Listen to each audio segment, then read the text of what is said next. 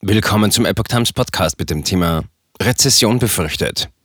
IG Metall fordert wegen hoher Inflation deutliches Lohnplus. Ein Artikel von Epoch Times vom 8. April 2022.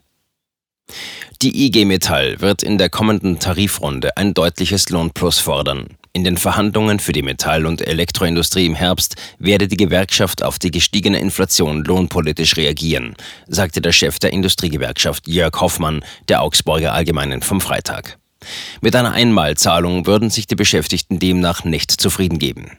Erforderlich seien Lohnerhöhungen auch, um die Kaufkraft der Beschäftigten zu schützen, sagte Hoffmann weiter.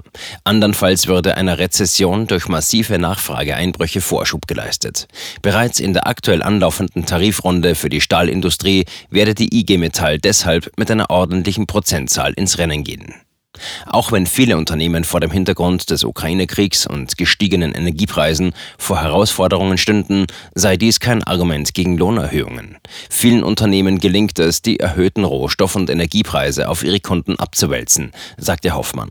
Arbeitnehmer hätten im Gegensatz zu Unternehmen jedoch keine Chance, die Mehrbelastung durch die gestiegenen Preise weiterzureichen.